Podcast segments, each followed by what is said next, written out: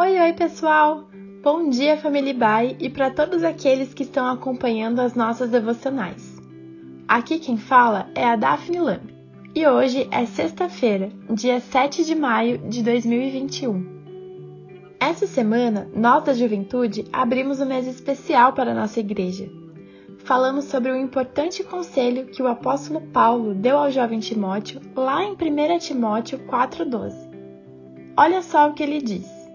Ninguém o despreze pelo fato de você ser jovem, mas seja um exemplo para os fiéis na palavra, no procedimento, no amor, na fé e na pureza.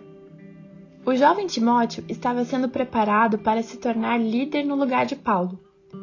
Por isso, Paulo encoraja seu filho de fé a não desanimar em seu ministério, pois, embora fosse jovem, o que realmente importa é possuir um caráter aprovado por Deus. Além de todos os aspectos que já falamos até agora, como palavra, procedimento, amor e fé, hoje vamos falar um pouco sobre o último, a pureza. Mas como se tornar padrão na pureza? Padrão para quem? Padrão é a medida em que todas as outras vão se aferir a ela.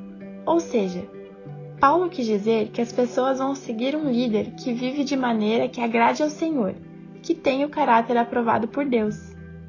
Não se engane, não são apenas as suas atitudes, a forma como você se veste e a forma como você fala que são importantes considerar nesse aspecto. É preciso prestar atenção também naquilo que passa pela sua mente. Quando precisamos fazer algum tipo de desintoxicação em nosso corpo, optamos por alimentos leves, exercícios e uma rotina equilibrada que possa nos ajudar nessa tarefa de limpar nosso organismo daquilo que nos impede de funcionar corretamente de maneira saudável. Da mesma forma, quando pensamos em tornar-se padrão na pureza, devemos parar e analisar aquilo que temos consumido, vícios, idolatria, o que vemos, o que escutamos, o que vestimos e o que falamos. Você já parou para pensar o que tem tomado e afastado o lugar de Deus em sua vida? São as músicas que não têm edificado a sua casa?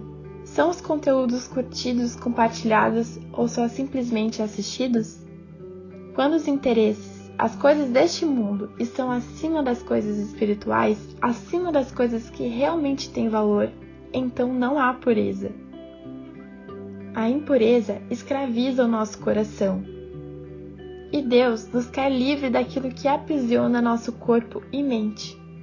Como já falamos por aqui, a palavra de Deus nos aperfeiçoa, nos limpa, nos santifica, nos liberta e nos dá discernimento.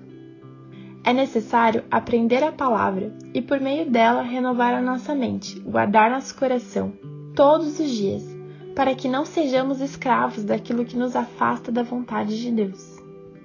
E que dessa forma, essa transformação também possa ser canalizada na vida daqueles que caminham ao nosso lado para que Cristo seja visto e glorificado através de nós. Caráter é quem nós somos quando ninguém está olhando. O caráter está impregnado em nós. A boa notícia é que temos livre acesso a quem pode transformar o nosso caráter e renovar a nossa mente. Não existe tempo nem lugar em que isso se anule.